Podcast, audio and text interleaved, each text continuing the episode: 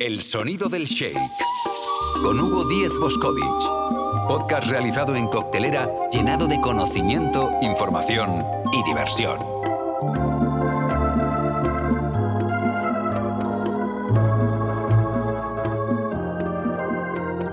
Bienvenidos al sonido del shake.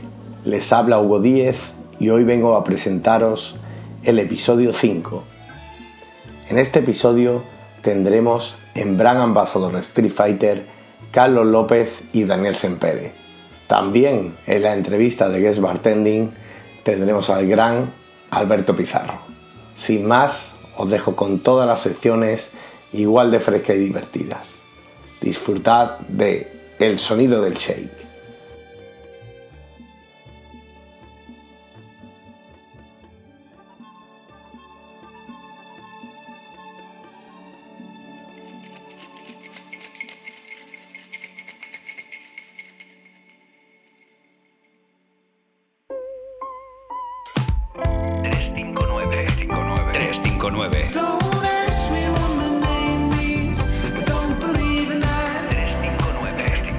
El aperitivo de 359. Y comenzamos el episodio 5 de El sonido del shake con el aperitivo de 359 donde Tony tiene una falta en el episodio 4, pero la compensa con un super capítulo de hoy. Hola, ¿qué tal?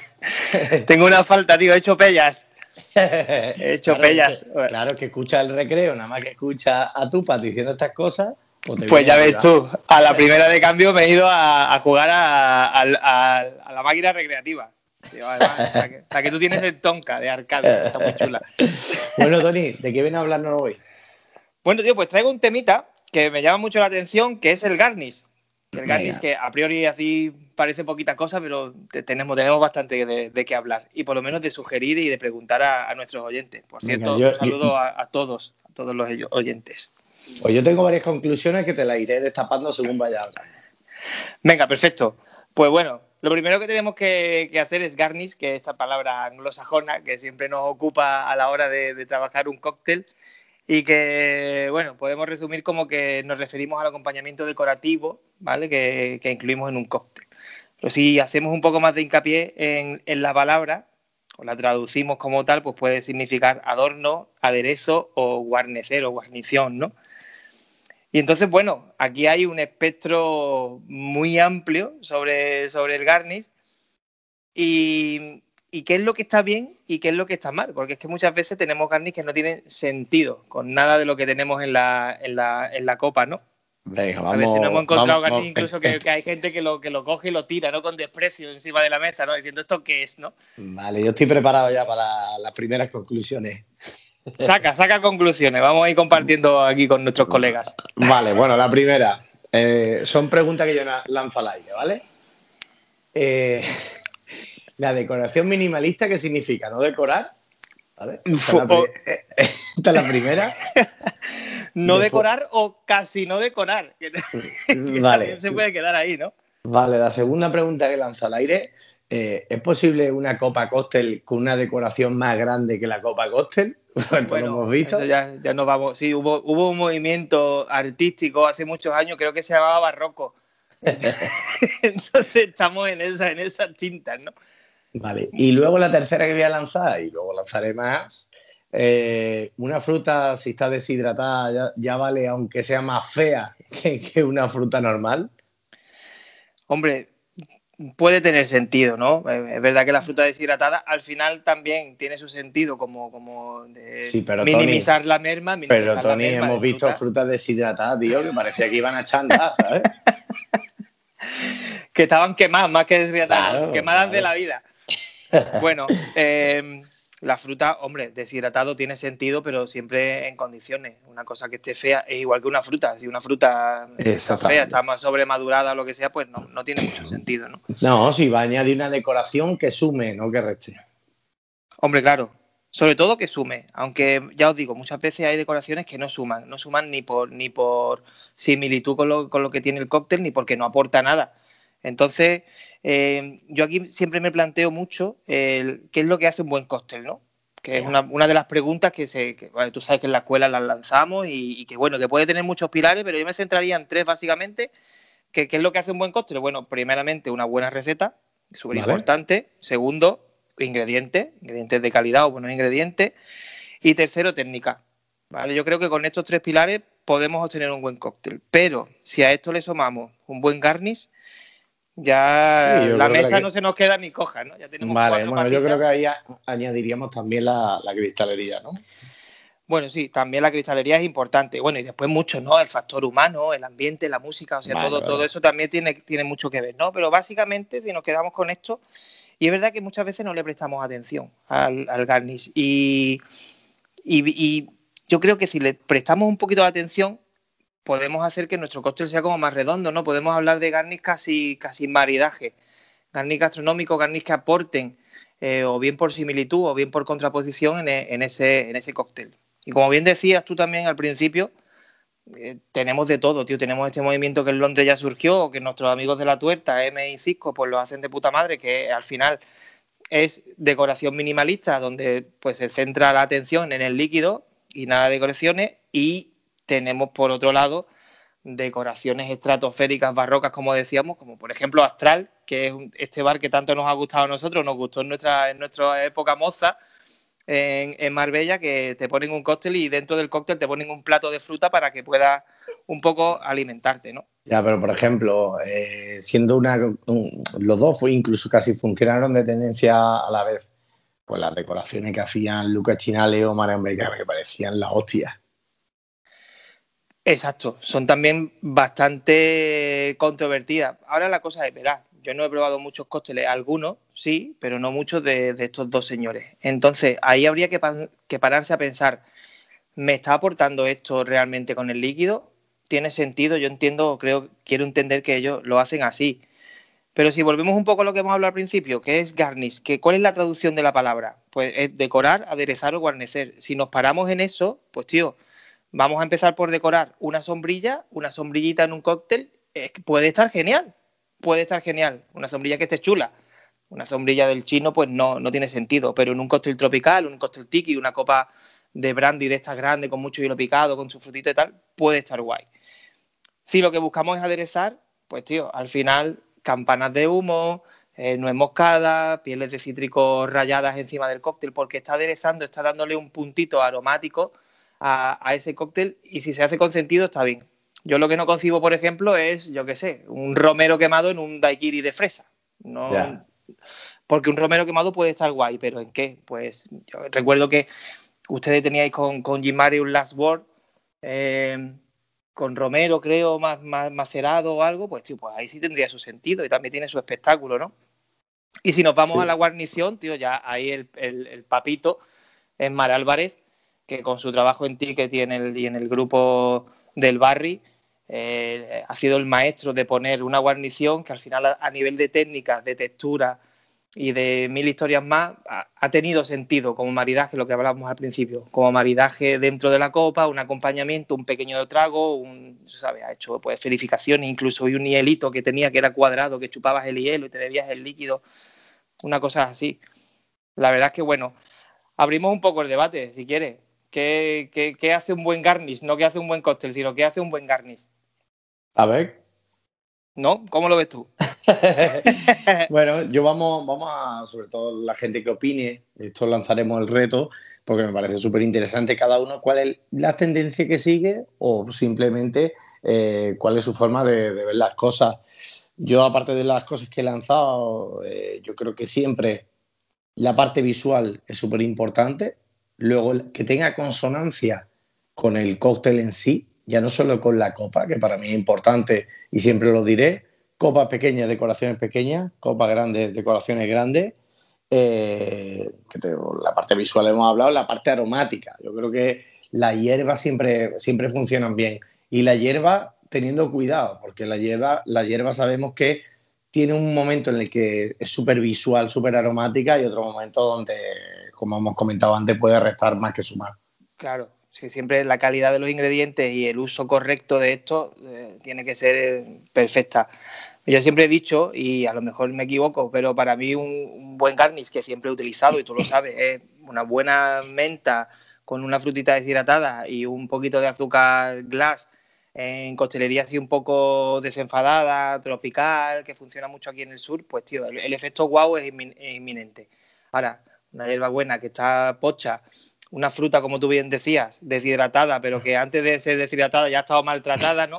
Ya viene chunga, pues, pues no tiene mucho sentido. Y luego para mí hay otra cosa, Tony, que no forma parte de la decoración, pero sí del aspecto visual, ¿no? Yo creo que ahí el hielo, bueno, pues también forma parte de todo esto.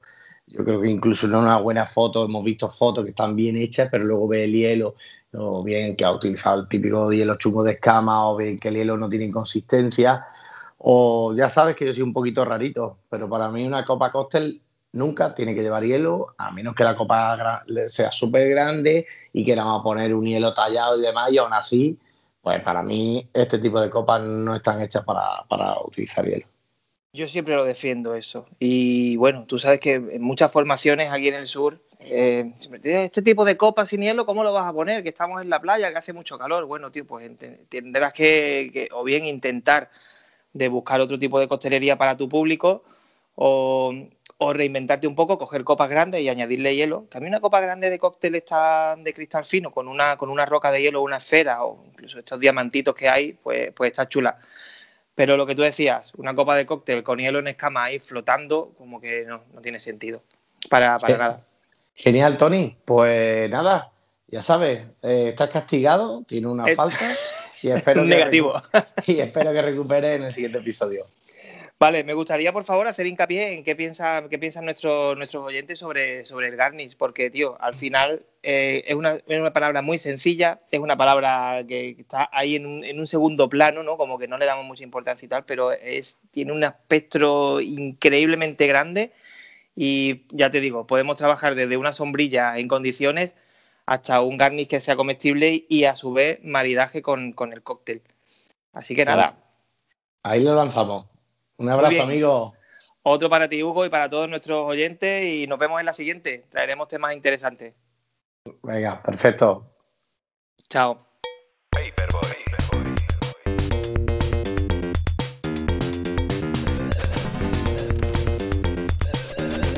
Paperboy con Doctor Bartenders. Dos bicicletas, dos individuos repartiendo noticias. ¿Qué tal, Kevin y César? Mira, Hugo, ¿qué tal? Buenas noches. Hoy, bueno, no, buenas noches, buenas tardes, buenos días para el que nos escuche. Hoy me cansé de la bici, hoy la dejé en casa, estaba cansado, dije, me voy a entregar en coche el, periódico, así que lo pasé a buscar a César por su casa y acá estamos, trayendo las noticias más frescas. ¿Qué tal, César? ¿Cómo vamos?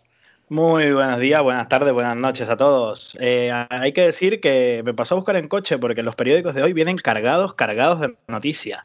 no nos caben en las bicicletas, además cada vez estáis más flojos eh, jugando menos al fútbol y, ahora pues ya de coche. Ya lo próximo es que lo próximo es ya que vayan a repartir las noticias. Hacemos tanto deporte, Huguito, que no nos dan las piernas para repartir el periódico. Así que estamos ahí, a tope, a tope roque. Ok, bueno, ¿qué traen esos periódicos? Mira, para empezar, lo que nos encantaría resaltar desde nuestra sección, desde nuestra humilde mirada, eh, mirada fue eh, lo que la semana pasada fue el Día de la Mujer, ¿sí? Una jornada que obviamente es de lucha y de reivindicación de, los derechos en la sociedad, ¿no? De las mujeres. Y nos gustaría resaltar que año a año siguen sumando grandes profesionales a nuestra querida industria coctelera. ¿sí? Hay tanto barmaids, embajadoras de marca, comerciales, dueñas de locales, etcétera, que vienen haciendo su trabajo muy bien y cada vez hay más. Más y más mujeres que aportan su perspectiva especial a la industria. ¿sí? Son una parte fundamental para que la industria se enriquezca y siga creciendo y por eso brindamos y deseamos que la igualdad de géneros en nuestra industria sea cada vez más equitativa y... Sí, además eh, yo creo que es interesante de que, de que ella dé en muchas ocasiones el atrevimiento para hacer este tipo de acciones porque son pocas, pero, pero a mí eso incluso lo convierte más valioso, así que le sigan dando caña y que cada vez haya más porque, porque aportan mucho a la industria. Totalmente.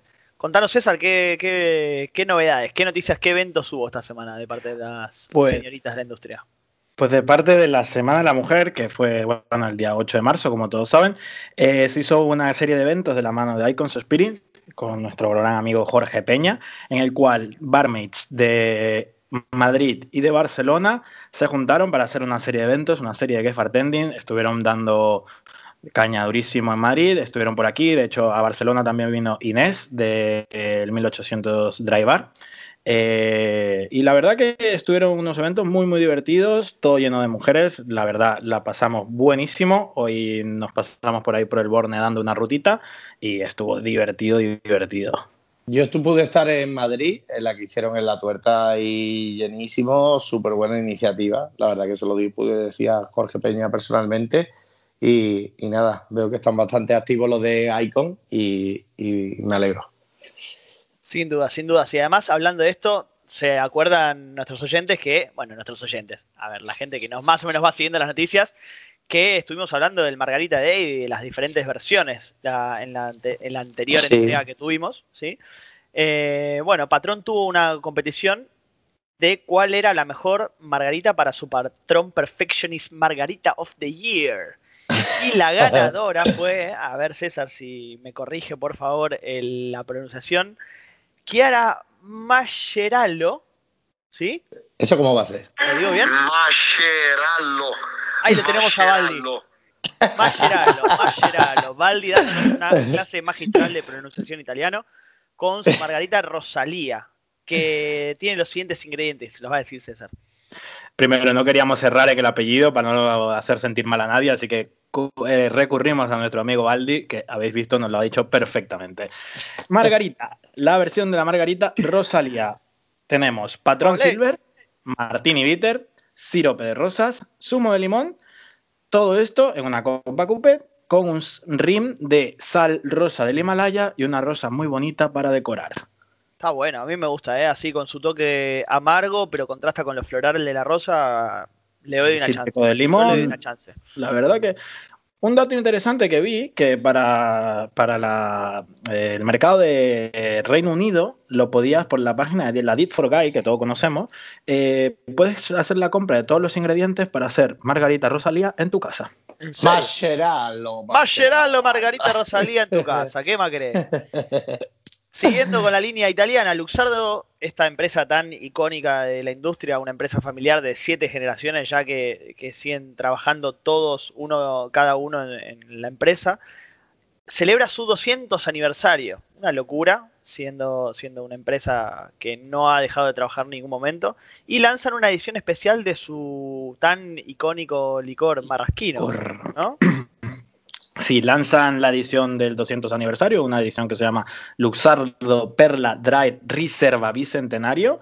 Hay que aclarar que es una versión que habían sacado antes, en los 80, 70 más o menos, y ahora la eh, reviven, por decirlo de alguna manera, para dar conmemoración a estos 200 años, en la cual es muy interesante, es un licor eh, con una gradación de un poquito más alta, menos cantidad de azúcar, tenemos a 40 grados, bastante menos cantidad de azúcar, una botella muy muy chula con un packaging súper entretenido, de la cual, ¿cuántas botellas tenemos, Kevin?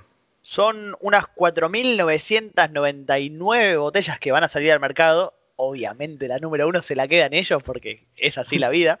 Eh, de las cuales 1.500 están reservadas exclusivamente para la venta dentro de Italia. La botella, como decía César, es transparente y está envuelta en soga, recuerda una botella muy antigua pero aún desconocemos lo que va a ser el precio de mercado. ¿sí? Lo que sí sabemos es que próximamente ya va a estar disponible para, para comprarla en todos puntos de Europa, por lo menos. Yo me atrevería a decir que hicieron 5.000 y se les rompió una, entonces por eso 4.900. También puede ser. Vosotros que, sois medio trápala, creéis que todo el mundo es como vosotros. Ahí, las marcas tienen sus toquecitos. Eh, todo es ah, marketing. Ah, vale, vale. Pero era, era una bromita, Hugo, tranquilo. Hablando de marcas que quieren sorprender, tenemos de la mano de Habana Club un producto novedoso, pero como el especialista del ron en este emprendimiento de Doctor Bartender es el señor César Mortilla, yo me callo la boca y le doy lugar. Pues Habana Club lanza, la verdad, un producto que a mí, cuando lo he leído, me ha sorprendido muchísimo por el tipo de ron que hacen en Cuba. Eh, un Habana Club Cuban Spice Ron. una versión especiada a una graduación de 35 grados en la cual tienen notas de vainilla dulce, especias aromáticas, guayaba, coco tostado y piña fresca. Dicen además, sí, sí, sí, además, perdón que te interrumpa, eh, algo de lo que comentamos en ediciones anteriores, paralelo a la salida de este producto, Hugo, sacan una versión ready to drink, de estas que vienen ya mezcladas con el ron, con Coca-Cola en lata y ya listas para tomar. Lista para la fiesta. Sí, a mí me parece genial, porque al final la gente, obviamente, esto no es para un bar, pero que tú vayas a un, supermercado y que ya te puedas encontrar la mezcla hecha, pues perfecto. Totalmente, y no, desde la parte de marketing comentaban que era un producto que querían destinar a la gente joven, bebedora de ron, para que fuera descubriendo un poco más el mundo del ron.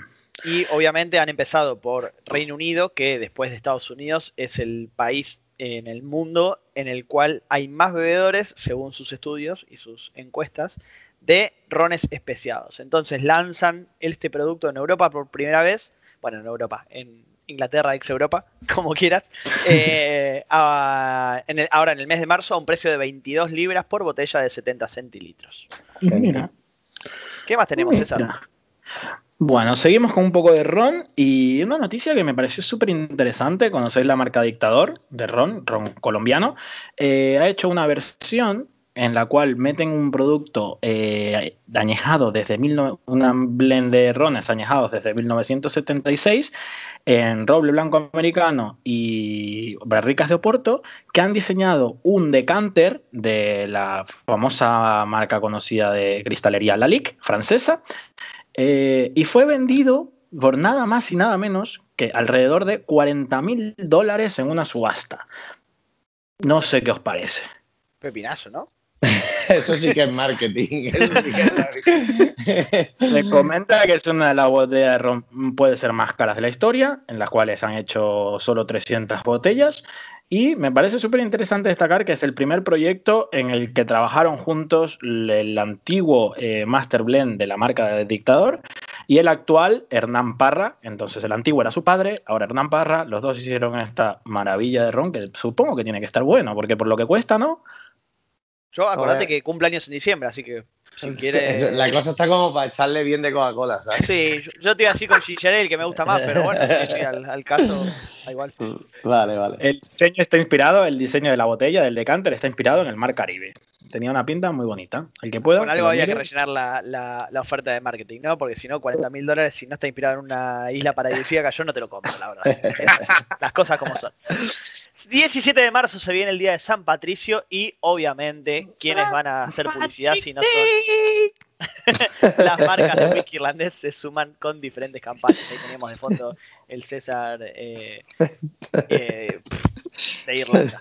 Eh, ¿Qué tenemos? A Slaney Jameson hacen conciertos en directo para poder compartir con su gente bebiendo un buen Irish whisky. Por su parte, Bushmills en Estados Unidos va a regalar cócteles para llevar a los clientes si los piden en los bares en los cuales esta marca esté haciendo alguna colaboración.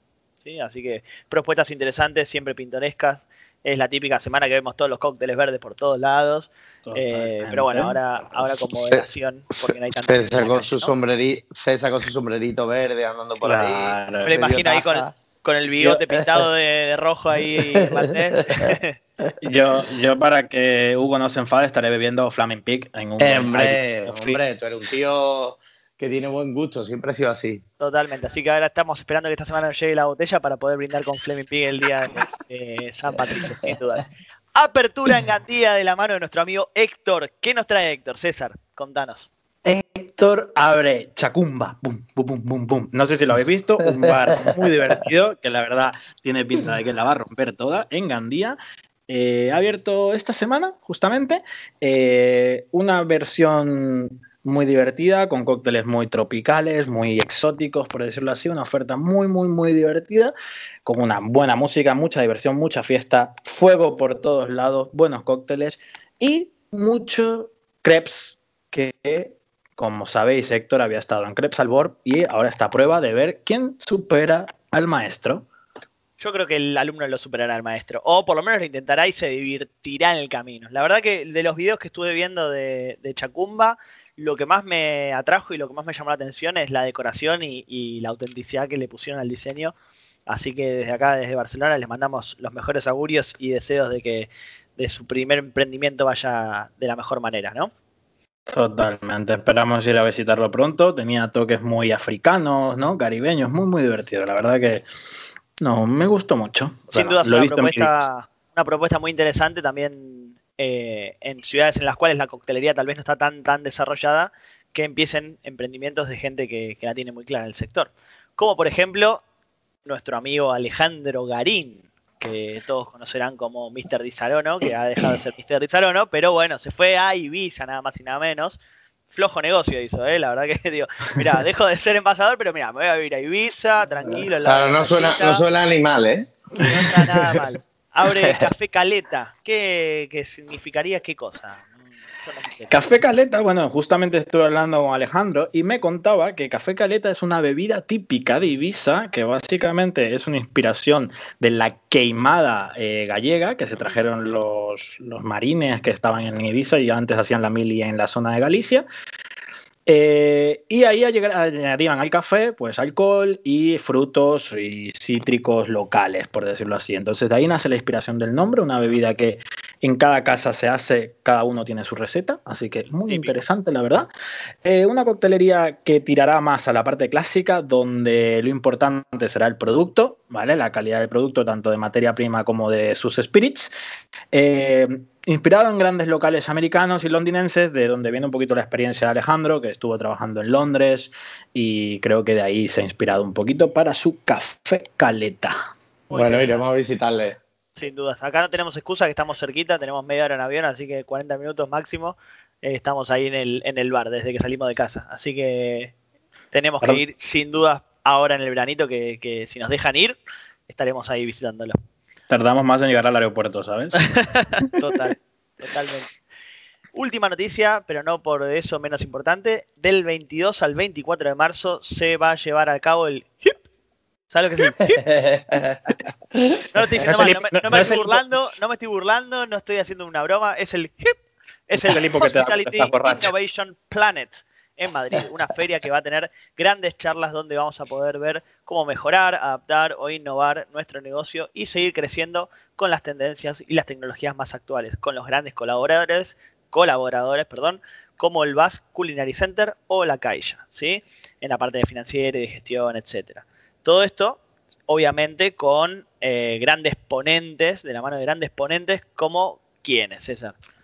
como Marc Álvarez, que aparte he visto su foto y es una foto bastante antigua, se le he mandado, me he partido de la risa porque Marc, Marc es hora de que cambies la foto. Tío, parece el humorista este, ¿cómo se llama? Manu, Manu algo, o sea con una barba enorme como la llevaba antes y me dice que bueno que ha mandado la actual pero la dirección ha preferido la antigua. Se parece se parece más a Mati Diarte que a Marc Álvarez no entonces por barba. Tenemos también a Giacomo Gianotti Carlos Moreno en la parte más o menos por decirlo así de bebidas. Grandes chefs de renombre como los hermanos Torres Paco Pérez y Ferran Adrià. Y aparte por ahí también me enteré que bueno estos son los buenos no pero creo que a Hugo también lo vi por ahí no pero, pero ¿por qué no lo metes en la categoría de los buenos entonces? No me no separe, por favor, Huguito. Huguito querido de mi corazón. No me hagas Ya, no pasa nada. Siempre tengo más el cariño y el reconocimiento de la gente que me conoce menos. Por algo será. bueno, porque nos podemos meter contigo y porque te queremos. Por cierto, hablábamos de, comentaba Kevin, de abrir bares en zonas eh, un poco diferentes, no en las grandes capitales. Creo que vas a hablar de eso. no mientas, no pongas palabras en mi boca. Creo que vas a hablar de eso, ¿no, Hugo? ¿Puede ser? Eh, no. en offside. A ver, el bar, pip. No, ¿Qué ha pasado? No me acuerdo yo de esto. Leí una noticia que ponía no sé qué de extra radio con Hugo, con Antonio Garrido, todo dirigido por Ruyer Rueda, nuestro gran. Ah, vale, vale, vale. Hay unas charlas interesantes, ¿no? Y bueno, es la. Vale, sí, tengo dos charlas, una de ellas. ni pues se acordaba de lo que iba a hablar. No, yo no sabía ni qué me estabas contando. Digo, yo que creía que iba a abrir un bar afuera. Bueno, la charla viene a, hablar un poco del proyecto de 359, desde su nacimiento hasta, hasta ahora, la evolución y, todo lo que hemos podido conseguir, ¿no? Donde en un pueblo pues hemos podido conseguir llevar a un Marian Beque, un Lucas Chinali o un Denis Zopi cuando a priori ya Málaga, hace 5 o 6 años, mm, todavía esto ni, ni era contemplable. ¿no? Y la Es otra... Admirable, admirable aparte porque es una, una clara claro reflejo de que con dinero cualquiera hace lo que quiere, ¿no? es broma, que te queremos. Joder, estoy saliendo cargadito, ¿eh? Bueno, eh, tenemos que discutir a ver si continúa la, la sección, ¿eh? Lo siento, Se me está quedando el programa muy largo. Tendré que recortar por delante. Y luego la, la otra charla, bueno, es una mesa redonda. Cuando escucho una mesa redonda me recuerdo una cama redonda, no sé por qué. Eh, una mesa Uy. redonda en la, en la que compartimos, bueno, pues diferentes puntos de vista sobre, sobre la innovación en tiempos de crisis y poco más. Bueno, interesante, sin duda algo que contribuye que... ¿Dónde lo vamos a poder ver, eh, Huguito? ¿Por Instagram? ¿Por dónde va a estar? Bueno, sé que es en Madrid, presencial, Sí, y- ¿Se va a grabar? No se sabe todavía. y no tengo ni idea, no tengo ni idea. De todas maneras, pasaré feedback y lo comentaremos en, en la, en en la la próxima próxima. sección. En la próxima entrega de Paperverse seguro lo estaremos comentando, por lo menos para ver el feedback de lo que fue de la gente ahí presencial y de cómo estuvo. Y si se puede ver en algún lado, se los vamos a traer en exclusiva para que lo puedan disfrutar. Totalmente, tiene una pinta increíble. La verdad que me gustaría pasar a ver las, las charlas, pero me queda un poquito lejos y ahora no es el momento. Tengo que repartir periódicos en la bicicleta. También me voy yendo, pero acordate que vinimos en coche y yo te llevo, papá. Vamos para casa, dale. Dale. Venga, a trabajar Nos vemos, Huguito. No, la próxima entrega y nada, te vemos en Barcelona esta semana, me parece también. Así que Sí, ya compartiremos risas. A Hugo lo llevaremos a jugar fútbol y todo, a ver si es tan bueno como comenta. Un abrazo, chicos. Muchas Gracias, gracias, por como todo. siempre. Nos Nos vemos vemos en la próxima sección. próxima. Chao, chao. Tú tienes la capacidad de distinguir lo que es realmente mediterráneo. Botánicos, estilo de vida, gastronomía y relax. Somos Gin Mare.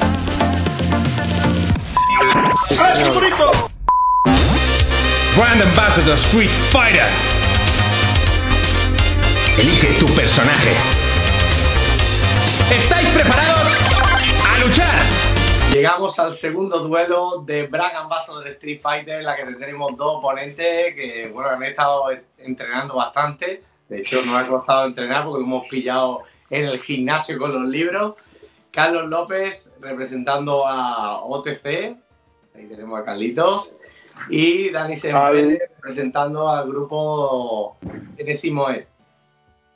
Dani, Muy buenas a todos. Bienvenidos a todos. Y por supuesto, nuestro Joao Mejide, que viene aquí a ver si realmente esos son los conocimientos. Uy, uy, cómo está la cosa. ¿Cómo está la cosa? Empezamos bien, empezamos bien.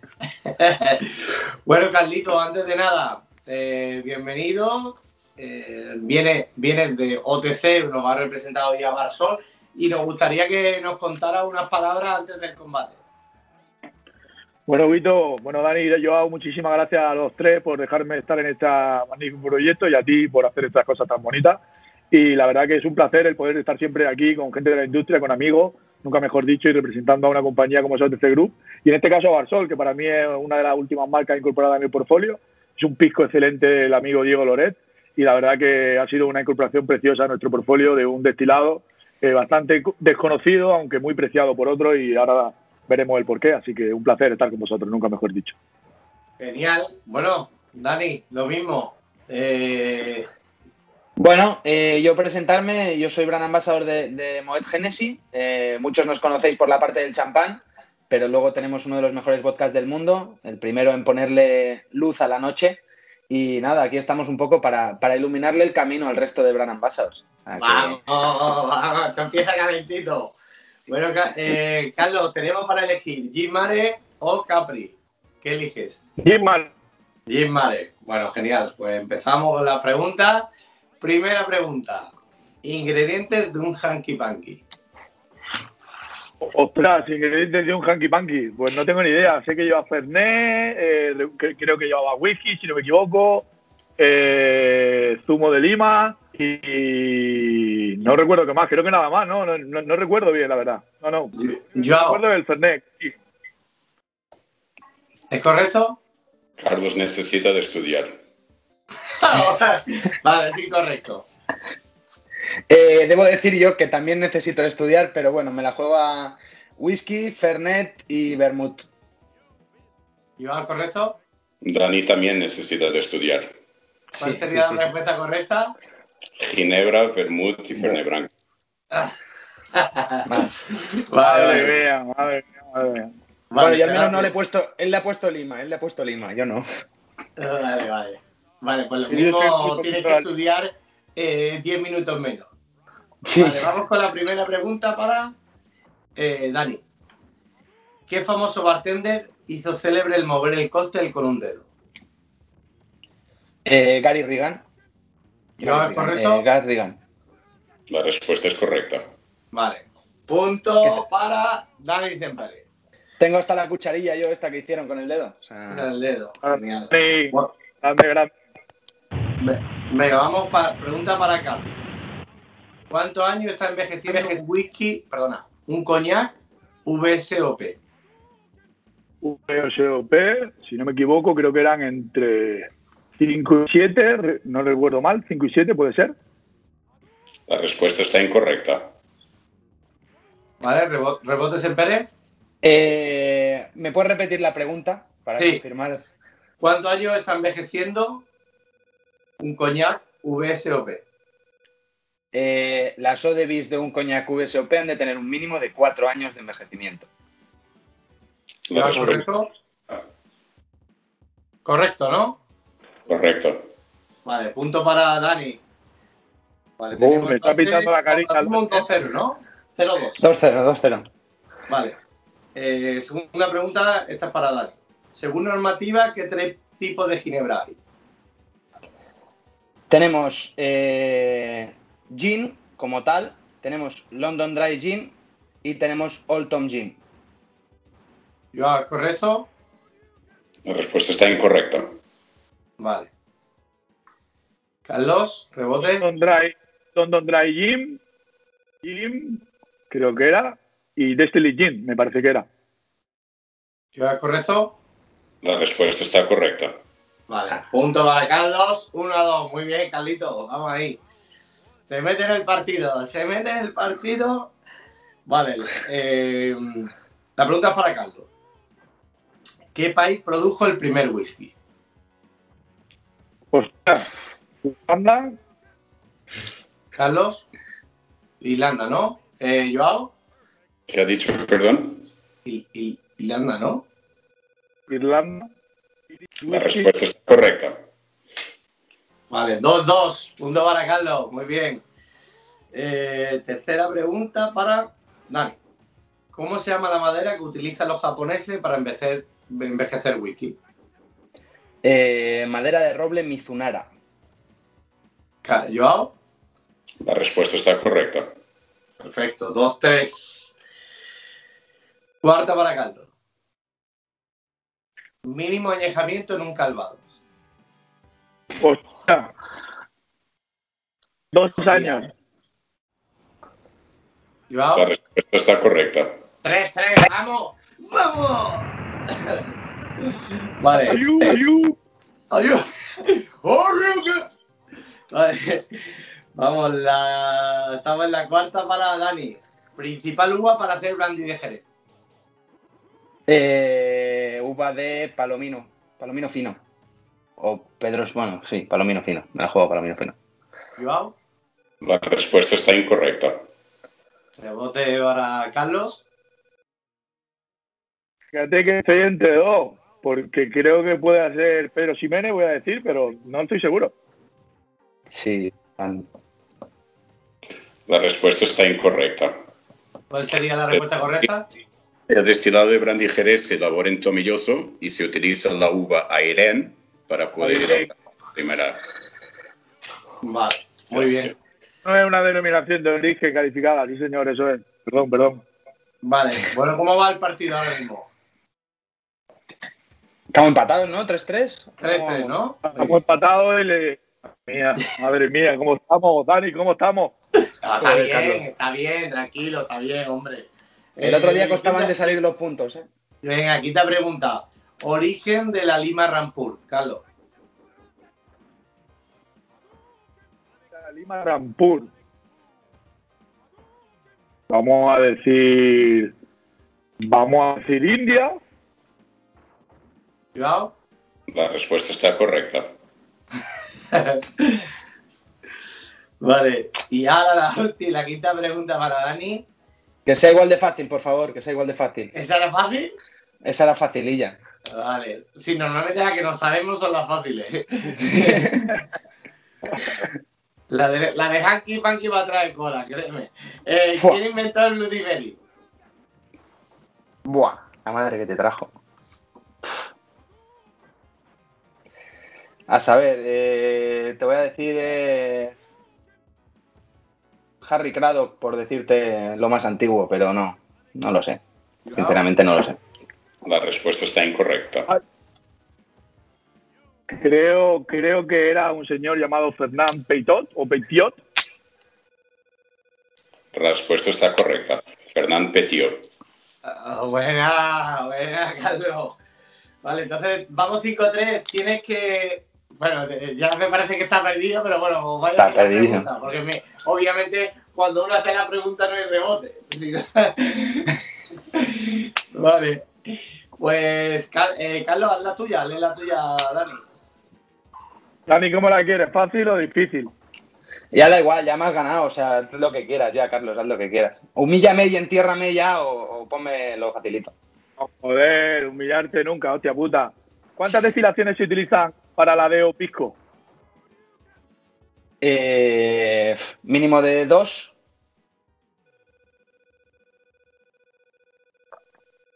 Una. Vaya. Bueno, pues respuesta incorrecta, ¿no, Joao? ¿Tú la Respuesta sabías? ¿Eh? ¿Tú la sabías, Claro. Oráculo? Claro que la sabía. vale, vale, vale. vale. Ahora la pregunta. Pregunta. Eh, yo me voy a ir, me voy a ir fuera del mundo de los destilados, me voy al mundo del champán, que es algo que, que también me gusta mucho. Eh, ¿Por qué método eh, se elabora el champán rosado y quién lo inventó? Todo no, no tengo ni idea, o sea, entiendo, entiendo que pueda ser por un tipo de uva de oxidación, es oxidativa, por eso es el color. Y quién lo inventó, no tengo ni idea, la verdad. No voy a decir nada. ¿Cuál sería la respuesta? Se elabora por método de doble vinificación, es decir, se hace un vino blanco y un vino tinto solo con la Pinot Noir y lo inventó Madame Clicquot en el 1829. Bueno, pues esto es todo. Tenemos un ganador y el ganador es Carlos López de ODC. Levanto el brazo, levanta Carlos. El brazo ahí, Ha estado reñido, ha estado reñido. Bueno, ha sido una batalla bastante reñida, Dani. Ha empezado lo que pasa que ha empezado muy fuerte y luego te ha desinflado un poquillo. Pero bueno, no pasa nada.